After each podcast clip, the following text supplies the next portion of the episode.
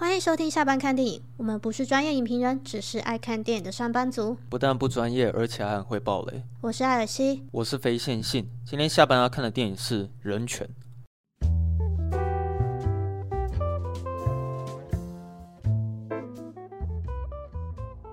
就是我那时候看，就是看到那个预告啊，我就看完预告，我就觉得对这部片非常有兴趣。哼，就是。我就觉得说，哇，这感觉会是一部就是 很怪奇的电影。所以你是打从一开始就决定要看？对，我就看到那个预告，然后看到哎卢贝松，然后又看到他 里面的那些就是预预告的话，我就觉得说哎很好奇，就是这部片到底是在演什么？哦，所以我就那个当下我就决定说，嗯，就是我要来看这一部。那我跟你相反，啊，你相反吧？我我是打从一开始就没有要看这部电影。哦，是哦。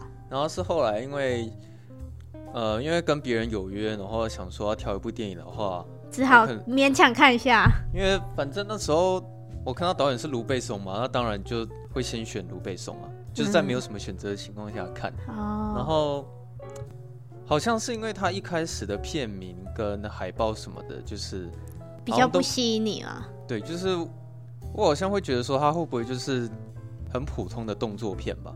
一开始会有这个刻板印象，嗯、哦呃，但完全不是。对，就看完的时候，我发现说，哇，这部片还真的很好看。但是我看完我是蛮喜欢的，就是如果说他他，因为他是十二月，好像十二月二十九号上映的嘛，就如果说他、嗯、他在那个怎么样，他可以列为前十名，是不是？对他，如果我如果再早一点看他的话，就是他他应该可以列入我的。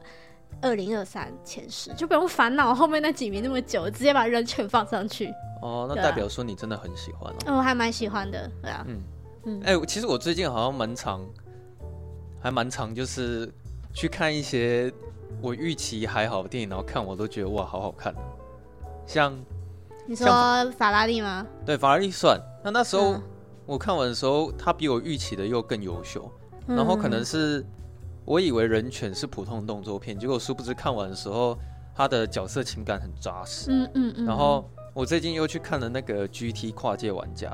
哦，你你也后来去看啊？对，因为我一开始也以为它是那种普通的爽片赛车动作片这样子。呃，赛车片啊，就以为是那种爽片赛车片。嗯嗯。又看完的时候发现说，哇，那这部片还真的是蛮好看的。是哦。对对对对对，难难怪那个我们有一个粉丝他去刷了三次啊。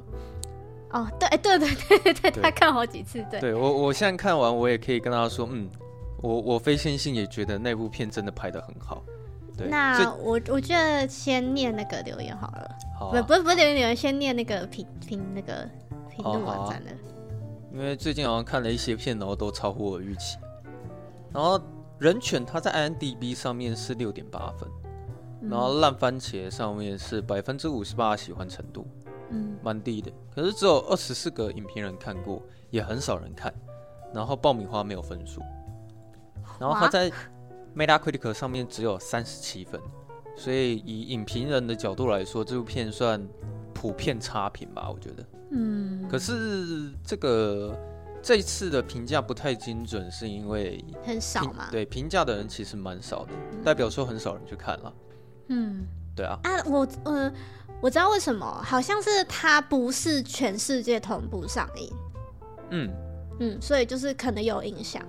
我后来有稍微去看一下那个那个百灵果的一些片段。哎、欸，对对对，我就是今天在看百灵果啊，他们访问卢贝松，然后他们就有说、啊、哦，他们就是跑宣传，然后你有看完吗？呃我我有看完，我用好像我、我用比较快的速度，我就一边吃饭一边看啊，把它看完这样。因为我其实光看前面我就觉得蛮有趣的，我应该会找时间把它看完。嗯，蛮有趣的，对。嗯，然后其实他在这他这部片有获得一些荣誉了，就是在威尼斯影展的时候，威尼斯威尼斯威尼斯，他有入围金狮奖的，就是主竞赛单元。哦、对，可是哎、欸，其实我也不知道今年的威尼斯最佳影片是谁啊？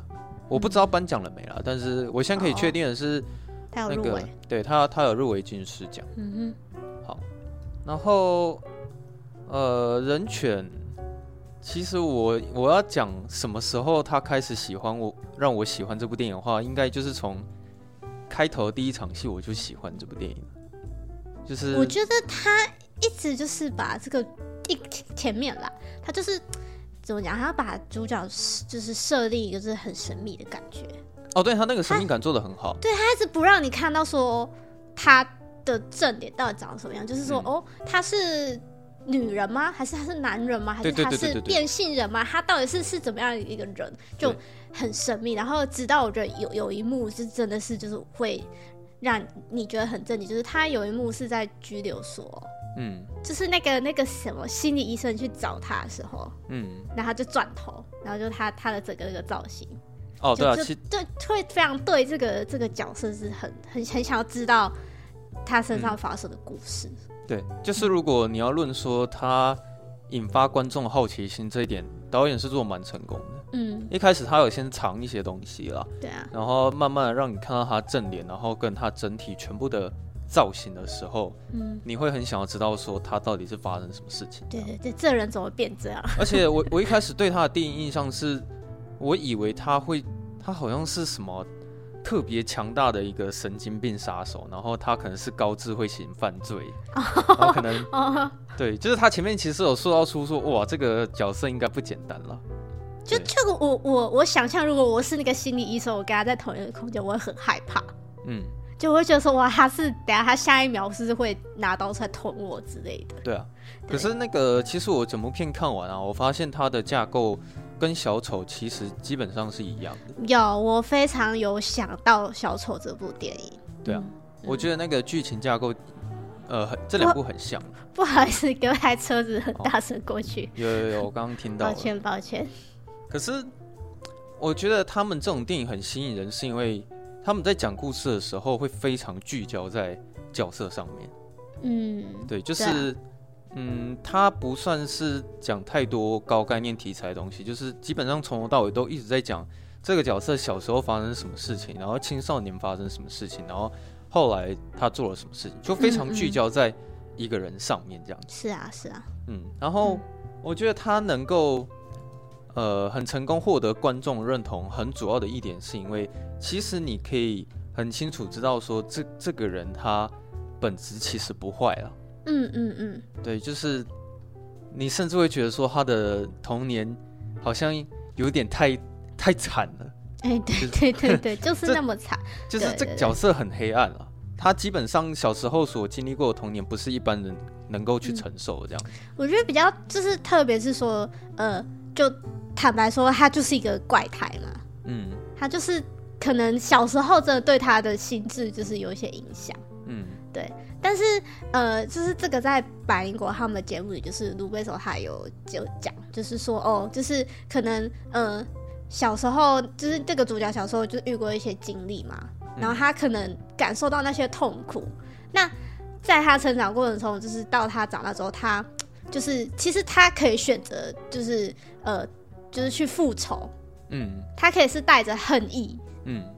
但是这个角色他他选择就是不要去复仇这样，哦，对对对，他就是朝另外一个方向，对，因为他他选，因为他经历痛苦，所以他不要就是再去带给别人痛苦，嗯，对对对。那我觉得听导演讲完之后，好像他给出的答案算是比较偏乐观的了，嗯，对啊。对啊，就是可能他的意思是说，即使你曾经遇到这些事情，但是你长大想要成为什么样的人，你还是会有选择的。这样对，但是我觉得我对，但是我觉得就是说，虽然说在这个电影里面，这个角色他做的事情不完全是正确的，你应该认同吧？嗯、对啊，但当那是当然的，他有做一些坏事吧？就是他可能偷东西，然后可能甚至呃间接杀人。嗯，等于毕竟不是他自己亲手杀，就是他。他他他他有去那个做一些就是间接杀人，但是我觉得到最后就是其实你不会去讨厌这个角色，嗯，就可能像你刚刚说的，就是因为可能有看到他就是童年比较悲惨的那一面，你就是会觉得说他会变成现在这个怪胎这个样子，其实也不不完全能怪他了。对，然后你除了不会讨厌他之外，你甚至还可以部分认同他的做法，嗯，就是他其实他有些做法是哎、欸，就好像。虽然是用坏的方式去做，但是就觉得说，哦，他有他的道理。嗯，而且卢贝松他其实在这部电影里面，他是有想要讲一些宗教的概念在里面。哦，有非常多那种宗教的符号在里面。对，尤其是结局的时候会特别明显这样。哦，我觉得最明显就是那个啊，那个人犬的英文片是那个 dog man 嘛，嗯，啊，dog 这个字反过来就是 god。哦，是这样子啊。对，我我没有看得这么细。你有你有发现那一幕吗？哪一幕？哪一幕？就是有一幕是他，他在回忆他他在呃，就他小时候被关在笼子那边，然后他哥哥不是出来递拉了一个布条，对，拉一个布条。嗯。然后那个布条，如果我没记错，我我可有点忘记，就是正面看的话是什么什么 There is no God 哦，还是 God is not here 什么之类，反正就是意思就是说这边没有神的存在，嗯、就拉那个布条。然后，但是如果你是从男主角的方向，就是从笼子里往外面看出去的话，就是那个从后面看出去那个布的那个倒影的写的字，就是，嗯、然后再加上有一些可能柱子刚好挡住，就是会刚好出现 “dog man” 这两个字。哦，对。那我觉得你发现这个这件事情蛮厉害的，因为我那时候就刚这真的是我我我我就在看说，哦，就是哎。真的那个 G O D D O G，哎呦，这个蛮有趣的。有啊有啊，你讲这个，我我觉得那这样的话，那场戏又更好看一点。对对对对，但是呃，其实我觉得他除了小时候遭遇到他他父亲的施暴以外，其实我有点难理解，说为什么他哥哥会这么讨厌他。就是说，哦哦嗯，好像唯一爱他的就只有他的妈妈。可是他妈妈后来是选择不得选择离开他。对，然后他。他其实有接受到父亲的家暴就算了，他甚至他老爸还把他关在狗笼里面，我关了几年，在里面是关了几年，我忘了。然后关到最后的时候，哦，好不容易就是有狗狗可以去帮忙报警，然后来拯救他。但是又发生一件事情，是他老爸，我记得那个时候还拿散弹枪开开他一枪。到底谁会拿散弹枪射自己的儿子？对，然后你。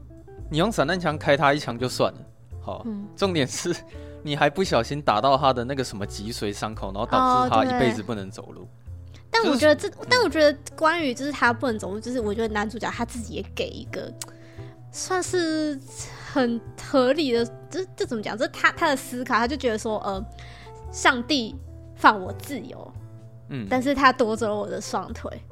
哦，不觉得很有诗意、很哲学？哦，我我的思考是相反的，我的思考相相反。相反的意思是说，我以为他的意思是他每走一步就越接近上帝一步，你懂吗？因为他的寿命会随着他走路的步伐而慢慢减少。嗯，也就是说，你走的越多，你越接近死亡。我那时候是这样想。哦，所以，所以他他嗯，他走的每一步他都要思考很久啊，就是你确定。要再踏出一步吗？因为你现在每踏出一步，你会更容易死掉。哦，oh. 所以他有时候会选择说，宁可就是站着不动。嗯、uh，huh. 他很少，他真的很少会决定说要跨一步出去啊。对，对啊，那是到了结局之后，你才有发现说他决定想要完全就是走向上帝的方向，对吧？Oh. 然后、oh, 是这样，那那那这样子，我觉得结局我就觉得比较懂，嗯、因为我本来有点不太懂那个结局。哦，嗯，如果是照你这样说的话，那好像嗯，嗯，懂了。那我觉得他其实，在小时候施暴被施暴过程中，他也还没有变坏，就是他的灾呃怎么讲，他的灾难还没有结束吧。总之，他这辈子遇到很多灾难。然后，其实他中间那个灾难，我在看到的时候，其实我还蛮感伤的，就是他好、哦、他他好不容易喜欢上一个人。哦，那边嗯，然后他他的感情其实很诚恳，很真挚。他喜欢那个人其实蛮长一段时间，嗯、而且就是你会看到说他为了一个他心爱的人可以做出很多很感人的事情，比如说他会把他所喜欢的那个人，就是有关于他的新闻报纸全部都剪下来，然后贴在一本簿子上面，然后最后送给对方。对。然后这时候导演他就给他了一个很强的一刀，就是哦，直接让他喜欢的那个人的老公让他直接出现，嗯，然后直接撕毁。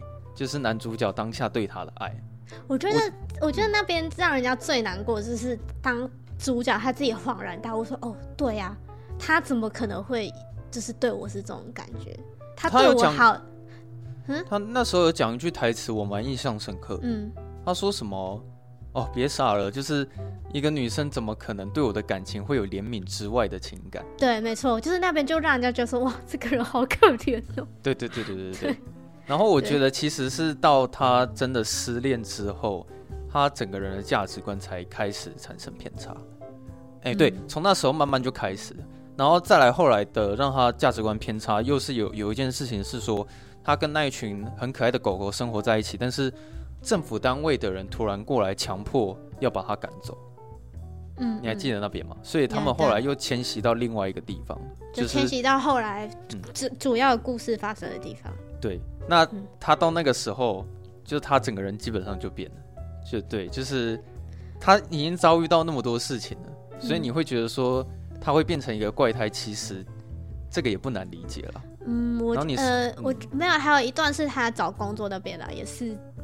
哦，他就是找了几百份工作，然后一直被拒绝。对，对他一开始我觉得也是蛮积极的，嗯，就是一直想去尝试，但是碍于你知道，就是可能这是他的残障的问题，嗯，就没有人要录用他。即使他有一个什么生物学位的什么什么硕士还博士哦，嗯，感觉还蛮厉害的一个一个一个那个文凭。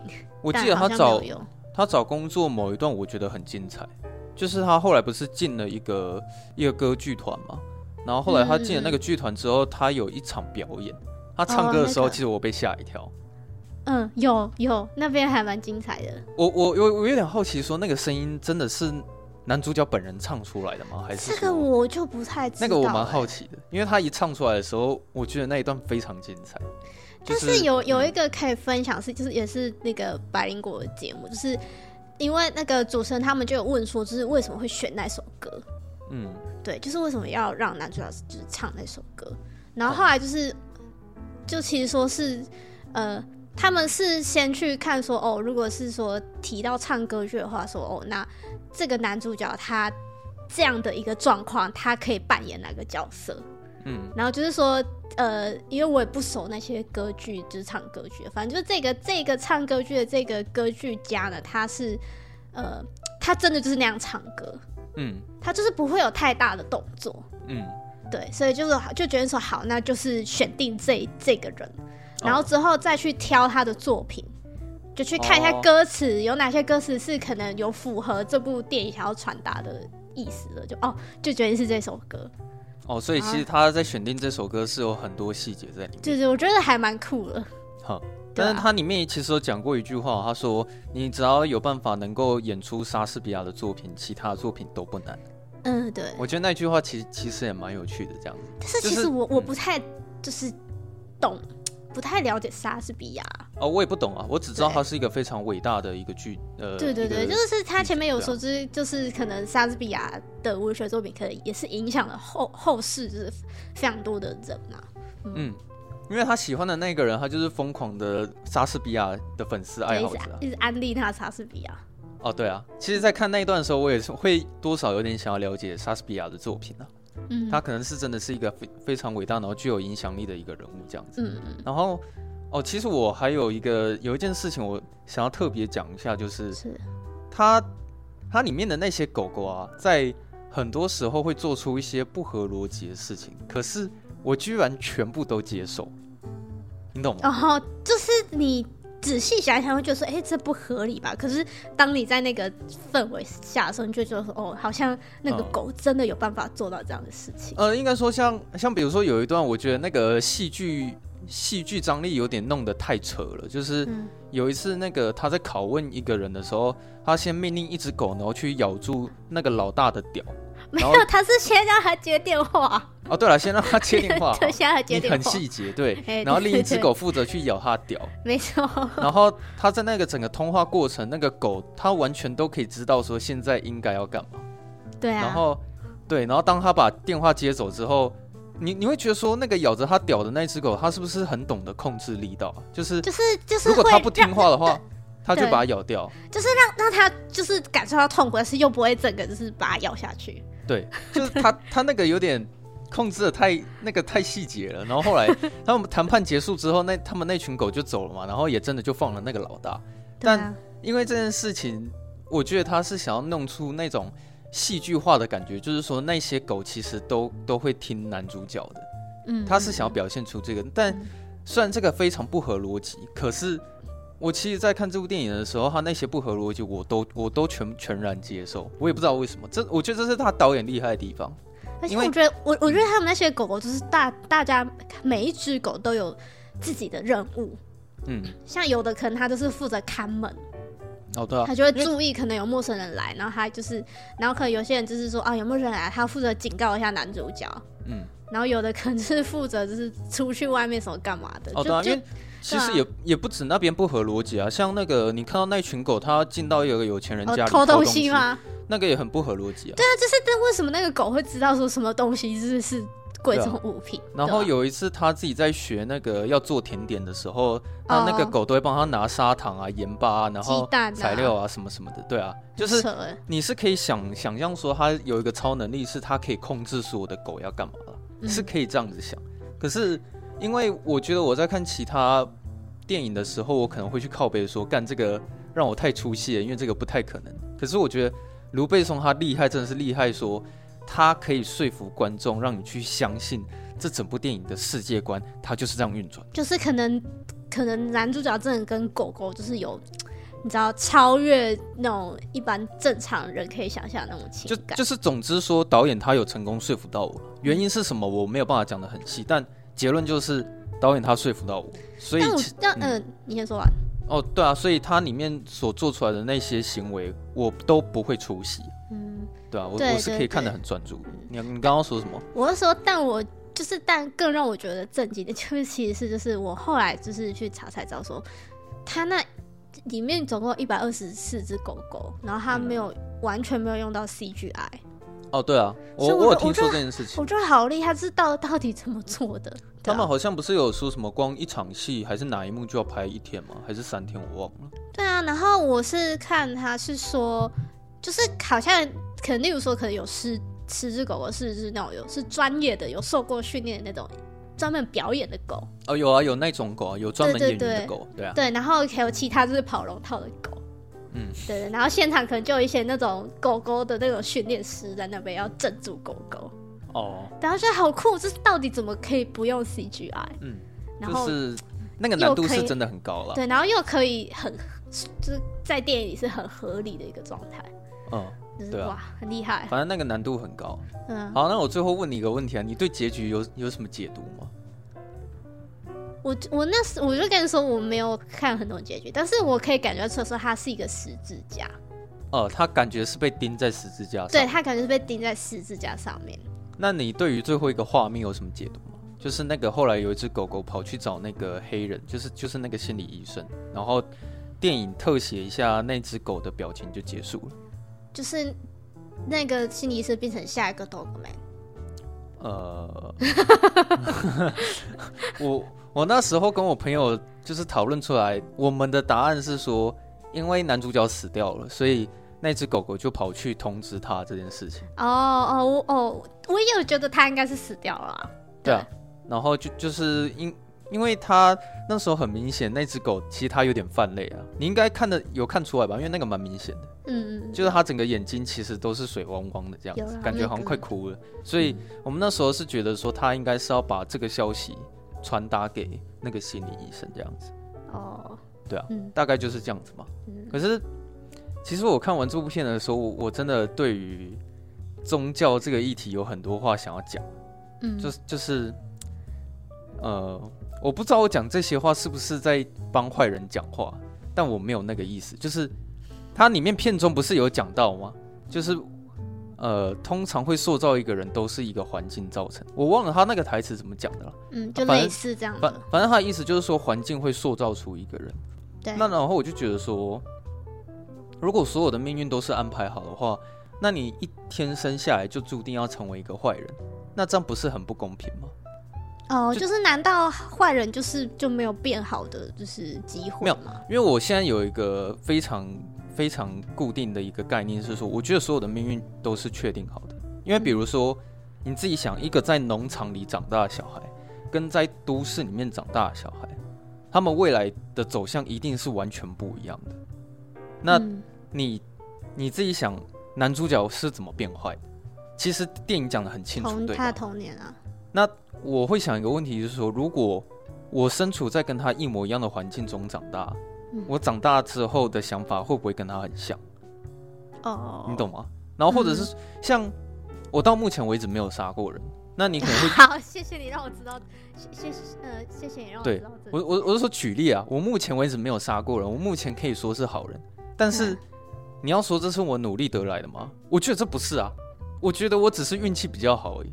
我出生在一个家庭是、嗯、这个家庭是正常的环境，然后我长大之后导致我现在目前还没有杀过人。嗯，所以我我是好人，是我努力吗？我自己个人觉得不是，只是我运气比较好而已。嗯，因为。你不觉得看电影看到现在，也有很多人会被黑化，或是有一些角色最后会走上复仇之路什么的？那可能是他们曾经真的已经扛下太多过于巨大的一些悲伤，或者是也许他们努力过了。对，他们是被强迫变成坏人。嗯，所以像之前台湾不是有很有名的安妮斯郑杰的那个事件吗？其实那时候当事情爆发的时候，我第一个想法并不是。想要去探讨说应该要支持死刑还是废除死刑，嗯，就是我着重重点是在于说，郑杰他曾经到底是发生什么事情，就是他童年到底是怎么回事，然后导致说会环境会直接打造出一个价值观这么偏差的一个人。嗯，然后我那时候的想法是说，假设我出生在跟郑杰一模一样的家庭，那我长大之后我的想法会跟他很像吗，就是我会不会杀人，又或者是。嗯你把这件事情，呃，反过来讲好了。假设如果郑杰他出生在跟我一模一样的家庭，那他还会他还会做出这样的事？你觉得他长大还会杀人吗？嗯，因为我我现在可以直接提出数据给你看啊。我我家我不是独生子，我有哥哥姐姐。那我们三个人，我跟我哥还有我姐，我们三个人都是在同一个环境下长大。那我们三个人目前为止都没有杀过人，所以我应该可以说。你怎么知道？哦，你说未来吗？你说未来，你你你怎么知道你哥哥姐姐没有杀过？哦，好了，就据我开玩笑，我开玩笑的。我知道，我知道。就据我所知，就是他们目前还没杀过人。哦，好。对，那我只是拿这个举例说，那如果他出郑杰出生在跟我一模一样的家庭，他是不是也有可能不会杀人这样子？嗯，就是，但是他也有可能还是会杀人啊，所以我觉得这是一个。薛定格的猫啊，就是你，你不知道会发生什么事情。哦，对我我知道你的意思，你的意思是是想要讲说，有一些人会变坏，他这他是真的没有理由，对，就是说他他是真的纯粹觉得杀人对他来说很有快感，就是这种人当然是有。但我现在我现在想要探讨的议题是大数据，就是大部分的人，你会成为一个好人或坏人，其实是由环境去决定的。呃，我我我我我认同，是因为就是我我很很爱听，就是你的 podcast 他是在讲真实犯罪嘛，嗯、然后他们很就是他们都会讲说这个呃，可能杀人犯他小时候的故事，嗯，那几乎呢很多啊，可能八成以上的杀人犯，他们小时候一定是在一个非常惨的家庭背景，对，可能他们是妈妈就是跟人家跑了。嗯，然后可能是他们就是会被家暴，嗯，然后或是就是、啊、就是对，就是可能就是呃，反正就是很惨的环境啊。然后所以我刚，嗯，我我刚才强调说，我不知道我讲这些到底是不是在帮坏人讲话，嗯，我我没有那个意思，我只是觉得说，因为所有的命运都已经是注定好的，那你好像也只能接受命运的安排啊。因为像之前，我再举一个更简单的例子，之前有一个新闻是有一个国中生，他长期受到霸凌，结果后来。有一天，他被逼逼到绝境的时候，他不得已，他杀死了霸凌他的那个人。然后后来，他因为就是被大家冠名为杀人犯，然后被关起来，然后被所有人唾弃。嗯。可是，在我眼里，我只是觉得这个杀人犯，他从头到尾都是受害者啊。就是你自己想，他从一开始就一直被霸凌啊，他受了很多委屈。然后他因为杀了人，然后他又被关起来，他又一直在受委屈。就是他从头到尾都一直在受委屈啊。嗯，那你你要这件事情怎么办嘛？然后你现在回来看《人权》这部电影好了，嗯，他后面的确有间接杀人，还去偷东西，他真的后来就做了一些坏事。那你要说想要直接判他死刑，好像你会觉得也不需要这样，因为其实这真的不能怪他。但是我又不能很大方的直接说好，直接赦免他的罪，直接无罪释放他，不行，就是我还是得说。好，我即使同情你的立场，但是我还是得让你去接受法律的审判。你你懂吗？呃、我我我觉得是因为一件事情的产生，它为什么会变成这样？其实它不是非黑即白的。对，就它不是说它完全就是坏，或者它完全就是对。嗯，就就就是可能像你刚刚提的那个那个那个例子，你说国中生那个吗？对，就是他，因为没办法，我们现在的法律就是杀人就是犯法，就是不对。对啊，所以也许你要用，可以用别的方法。嗯，但无论如何，对，无论无论如何，结果就是那个国中生从头到尾都是受害者，对吧？嗯。我觉得也不能这么说，哎，就是可能也有我们看不到的面向。好了，因为因为我我举的这个例子就是设定都讲的很少，所以能探讨的范围比较小一点。但是，啊、呃，我还想要讲一点是说，我真的很讨厌有人说天堂跟地狱存在这件事情。我觉得天堂跟地狱本来就不应该存在，就是。什么叫做说哦，你是好人，你就可以上天堂啊？你是坏人，所以你就你就得去死，你就得但是什么什么哪样是好人，哪样是坏人，要怎么去定义的？对，对。而且，因为我刚刚已经讲了，你没有办法选择自己的出生。嗯、就我再举例，你你生下来就是个女生，或是有些人生下来他就是单亲家庭，嗯、有些人生下来他就是没有父母，他是奶奶养养他长大的。嗯啊，有些人可能是在一个非常。穷，然后又非常脏的一个环境下长大，就是这些出身你根本没有选择啊，你懂吗？那他刚里面有讲，人权有说过环境会塑造一个人，可是重点是你没有办法去选择你的环境是怎么样，所以其实这些事情是你一生下来就注定好的。嗯。我觉得我是可以讲直接点啊，你会成为坏人，那也是一开始就注定好的。那这句话的意思是不是就是说，那你？未来会下地狱，这个也是在你出生那一刻就决定好的，你懂吗？我觉得有点，我，我觉得有点不认同哎、欸。所以我不希望天堂跟地狱存在啊。就而且就就在我的观点，我觉得还是可以选择。哦，没有，因为我可能是因为我的观点是觉得所有命运都是决决定好的吧。嗯，我是觉得还是有选择的余地啊。就你要选择哪一条路，你决定你选择，就是虽然你的环境是这样，但是你选择要成为坏人嘛。或是你你选择你你你不要因为你的环境这样子，你去选择做一个好人。对哦，好了，这个啊看法不一样，没关系啊，对，这看法不一样，对，没有对错。我我很尊重你的看法的。哦，我也很尊重你的看法。大家也可以留言说你们的看法，就是你们觉得说，哎，命运是一开始就注定好吗？还是说，其实每个人？他都有能力可以去做选择，嗯、就是欢迎来跟我们探讨、哦。不过我是可以稍微讲一下为什么会这么坚持命运是是决定好这件事情、啊，是就是因为我之前不是已经跟你讲过很多遍，我我很喜欢班杰明的奇幻旅程，是。然后他有一场戏是大卫芬奇，他花了一整场戏跟你告诉你说一场车祸是怎么发生的，然后那一场车祸要发生，必须要呃这个人。这个人所有的巧合，所有的设定都达到了所有的条件，然后另一个人，对，然后另一个人他也要把这些所有的巧合全部都达成，然后两个人才有办法在那个时间点撞在一起。嗯，也就是说，你们两个人最后会在那个点发生车祸，这本来就是注定好的事情。因为他他有讲一句话嘛，就说什么哦，如果其中一个人他隔天什么没有被女朋友分手，然后他有记得拿外套。然后他有准时出发，只要其中一个环节有做对，那场车祸就不会发生。嗯，对。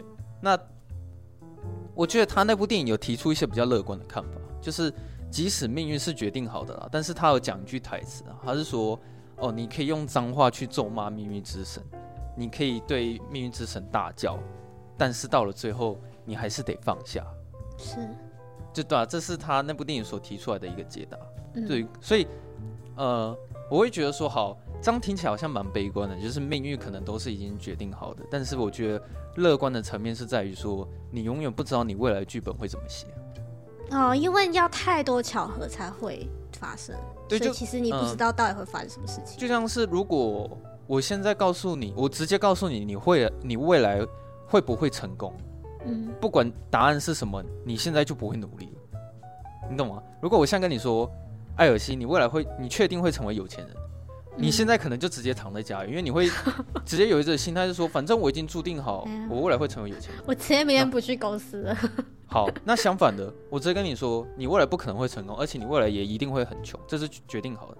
那你知道这个答案之后，你现在也不会努力了，因为你会觉得说，对，你再怎么努力都不会有用。嗯，所以这是一体两面的。虽然命运都是注定好，但是你，但是你不会知道未来的剧情是怎么怎么走。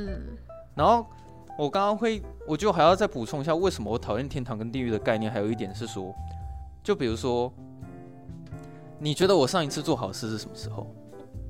那要你要对好事的定义是什么？那我先问你，如果现在有一个人，他每天的生活就是他朝九晚五会去工厂上班，然后回家之后他会就是安稳的吃饭睡觉，然后就这样过了一辈子，他没有杀过任何人，他也没有做过好事。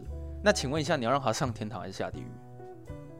你懂我意思吗？嗯，我觉得好人的定义是你有做好事，所以你是一个好人啊。可是如果我每天就只是顾着过好我自己的日子，我没有去帮助过任何一个人，我也没做过好事，那请问一下，我是好人吗？那你也不能，你也不能说我是坏人啊。对，因为没做坏事，因为我没杀过人啊。嗯，对啊，我对你要说我是个废物也可以，就是我每天就是过好我自己的生活，我很颓废，然后我就是我就是摆烂，我就是躺平。然后我也不管别人的生死，我就只是每天过好我自己的生活，然后从一岁到一到九十几岁，就这样很平凡的呃过完我的一生。那如果你现在上帝真的存在好，那你要把这个人分配到天堂还是地狱？嗯，我觉得这是很难讲。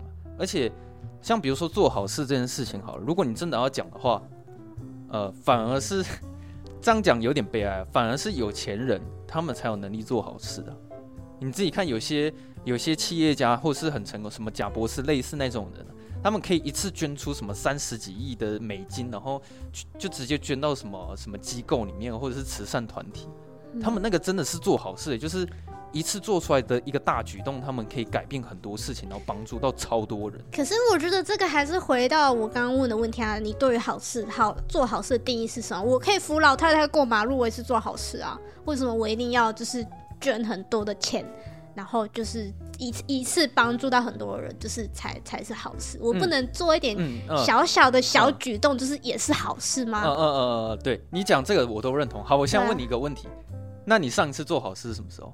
你说扶老太太过马路？没有，我不管啊，因为我我认同你的说法。你说要这么小的事情 也算是做好事，那我认同。那我现在就问你，你上一次做好事是什么时候？帮别人按电梯。帮别人按电梯，就是那个人家快要赶不上来的时候，就是帮他 hold 着，就让他可以顺利赶上来，这样算好事吗？这样算算一个很小的好事吗？好，那你觉得你未来会上天堂吗？因为我有帮别人按电梯。嗯，我我希望我可以上天堂。我故意这样问，是因为我只是想要让你知道我想要表达意思，我不是要故意刁难你。哎，我知道。对，嗯、就是我在我的价值观里面，我只会去区分。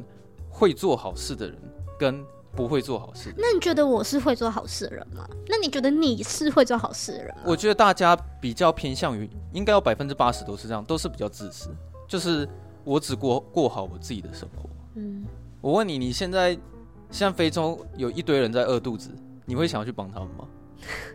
你现在好啦，但但那这样我就认同，就是会呃部分认同你刚刚说的关于有钱人，就是如如果说我真的有钱的话，就是我就是我可以啊这样说，好像常常路边看到那种卖口香糖的那种啊，或是一些什么、嗯、呃很很可怜的乞丐之类，就是我我的想法都是说，就是会觉得说，如果我今天就是我很有钱，嗯、那我会更有那个。意愿选择去帮助他们，嗯，你有多少钱就可以做多少事。对，但是我现在就是可能我我也不是说过得就是有很好，就可能就是普通人一般的生活。嗯、那就是就在决定要不要就是去帮助那些人的时候，就可能就是会多了更多的犹豫。嗯，就是我到我到我到底要不要捐出这五十块一百块这样？对，但是在那个能力之前，嗯、你只会想办法过好自己的日子嘛，对不对？对。我觉得大家其实都是这样子。说实在，最后我突然认清这个事实的时候，我觉得这个事实实在是太悲哀了。就是这个世界怎么怎么可以是这样运转的？因为，嗯，好，你你有看过《继承上流》？我跟你聊聊一下《继承上流》。你看他里面那一群有钱人家，那一群有钱人，他们都不是坏人，没错吧？他们根本不是什么坏人。可是呢，最后那个结局会犯下杀人罪的。是一个穷人，就是你会发现啊，呃，有很多坏人，他们可能曾经都是穷人，就是大部分好不好？大部分的坏人，他们可能少部分几个是有钱人，然后大部分是穷人，因为。你自己想，如果你现在是个有钱人，你小孩会变坏吗？如果你之后有小孩，然后你是有钱人，你当然是提供他最好的教育啊，你会给他最好的环境啊，你会给他在一个爱的环境长大。那请问一下，这种小孩在这种环境下长大，他他要变成坏人很难吧？可是我又觉得说，这个事实如果真的是这样的话，那也太悲哀了吧？就是说，这个世界上大部分的坏人都是穷人，然后少部分人是有钱人，然后大部分有有能力做好事的都是有钱人。那你不觉得这样、嗯、这个事实很悲哀吗？就是我不知道我要怎么去解决我我这方面的理论，因为我现在还没有想到说，我刚刚讲的这些话有没有其他理论可以去推翻。但但你会因为说好，因因为呃，那你会因为说你的这个环境就是就是这么普通，那你就不不去努力去想要当一个好人吗？嗯，你就会想要摆烂嘛，说反正我我我就不会。不，我就不是一个好人。我觉得好像反过来说会比较简单呢。反过来说，我会去做坏事吗？我觉得这个会比较简单。就是以我目前环境来讲，我会努力让自己不要做任何坏事。但你知道更可悲是什么吗？也许你很有钱，很有能力，你也不一定会想要做好事啊。哦，有了，那那你你这样讲也可以了，是这样没错了。有些人很有钱，然后可能还会去。就是卖毒或是吸毒，就也他也是有可有他也是会有成为坏人的这个 这个可能嘛，对不对？对啊，对啊，所以我对少部分的有钱人还是还是会成为坏人，是是吧？对对啊，总反正因为人群，他有很多部分会有讲到宗教这个议题。最后他自己走向上帝的时候，他讲了一句台词说：“我觉得我准备好了。”对，那句话是什么意思？而且我那时候在想，是他哎，那这样的意思是说他准备好要被审判了吗？对啊，你就是说他他做了很多可坏事，然后他现在他靠着自己的双脚就是走向上帝，然后就是准备接受这个惩罚。因为我觉得他那边虽然台词很少，就是我会在猜想说，他心里会去咒骂上帝吗？就是他对上帝会不会有怨言？是说为什么你要让我遭遇到这样的家庭背景？然后为什么你要让我变成是这样子的人？为什么你要夺走我的双腿？这样对，就是我会有一个疑问是说。他会抱怨上帝吗？还是说他其实根本没有抱怨，他只是最后很单纯就对他讲了一句说：“我现在已经准备好了。”可是我觉得他很爱上帝，嗯，我自己觉得，因为他因为因为因为他一直在里面提到说，就是因为他有好几次是在一个生死交关，然后他常就是说说哦，那如果是上帝他现在决定就是要带我走，那就是我就接受命运的安排，对，哦。好啊，可以这样解释。我，我是这样理解啊，对啊。嗯，也许他是爱上帝的了。那、啊啊、他那、啊、他为什么会知道？就如果照照这个画面上来看，就是他为什么会知道说他的时间到了？他怎么知道他就是会死掉？哦、没有啦，那个那个其实比你想的还要简单啊，就是因为他走到那时候，其实他已经感觉到他身体已经不行了，他已经确定自己是死亡了，就是。它里面不是有讲一些，他有讲一个设定啊，就是说他每走一步，他的那个什么脊髓就会溢出一点，你还记得吗？Oh, 对啊，他这个比你想的还要简单啊，反正。OK，那这样我恍然大悟。你一直走到最后，然后你的身体撑不住，对你你就没有办法再走下去，然后甚至会死亡，所以他才他才会禁被禁止走路啊，因为你走到最后是会死掉的。懂了懂了，对对对，大概是这样子。那我觉得我最后提一下，就是刚刚忘记讲，就是说呃。就是呃，我我我很很喜欢他，他整部电影就是都非常充满一个诗意的感觉。嗯，就是因为画面上还是什么剧情？画面跟对白。哦，他台词写得不错啊。就是他的对白很赞。嗯，就我觉得大家去看的时候可以去细细品味一下，就是他他的对白。嗯，对他他跟那个心理医师这样一来一往这样子，对，嗯、觉得蛮蛮蛮棒的。可是我觉得刚刚好像比较少提到心理医师的部分。就是，其实我觉得他你在里面想也是有想要传达的一些东西，因为我感觉出来，其实卢贝松是故意要拿心理医生跟跟就是男主角做一个对比。他里面有说什么？他们两个很像是因为他们都很痛苦。对，所以嗯。呃，我觉得导演他给出的答案会比较乐观啊。你自己想，他们两个同样都是经历过很多痛苦的人，但是一个人最后成为了心理医师，然后一个人最后成为了坏人。嗯，他他那个职业叫什么？什么训训犬师吗？还是什么？我忘了。没有啊，他没有什么职业啊。对，就是因为卢贝松还有设计一个台词，可是我真的忘记他怎么讲。就是那时候呃，男主角好像跟心理医生说，为什么上帝如果他真的要让我变成好人的话，为什么不让我变成医生、律师或者是老师？哦，嗯，然后嗯那时候女主角就讲了一句说，可是是什么？那是怎么讲的啊？可是驯兽师也可以是好人啊。对对对，我我记得这一段，但对就类似这种话。嗯嗯，所以反正我觉得，呃，卢贝松他在这部电影他想要传达给观众的，其实是比较正向的啦，就是说你你还是会有选择的，就可以选择成为好人啊，对啊，对啊，嗯，我觉得大概就是这样子吧。对啊，因为哇，嗯，很精彩这集。没有，因为我我自己对那种宗教议题，我自己有一怎么讲，有时候我好像有点抗拒嘛，还是什么，就是我有一些很。我自认为我还蛮偏激的，有一些想法，嗯，对，就是，嗯，或者是说我的想法好像会偏比较悲观一点，然后导致说我好像也不知道该怎么去反驳，就是自己的这些论点这样子，嗯，对啊，嗯，然后所以每次那个电影可能有在讲到一些宗教议题的时候，我我可能就是又会有一些想法这样子，嗯，因为像之前雷利斯考特你在看他电影的时候，他不是也在探讨这些事情吗？是。对啊，造造物主。就是就是每每一个导演，其实他们对于宗教信仰方面的看法跟态度都不太一样，对啊，因为我之前有看过有一些作品是他是虔诚基督徒，然后后来变成无神论者，然后我有看过有一些从小就是做坏事长大，可是后来他成为基督徒之后，他从此变成好人，洗心革面，嗯，就就是每一个导演他们对于那个宗教看法其实都不太一样，我觉得这这其实蛮有趣的，嗯嗯。然后大概就是这样子吧。好，那如果大家喜欢我们节目的话，欢迎到 Apple Podcast 帮我们五星评分一下，然后可以留下你的留言分享出去，让大家都可以下班看电影。嗯，然后如果你想要跟我聊天，跟我们聊天的话，随时都可以私信我们，只要我们有看到就一定会回复。对对对，可以说说看，就是你到底觉得命运是不是被安排好的？嗯嗯，好，好，那我们就下周四下班见，大家拜拜。好，拜拜。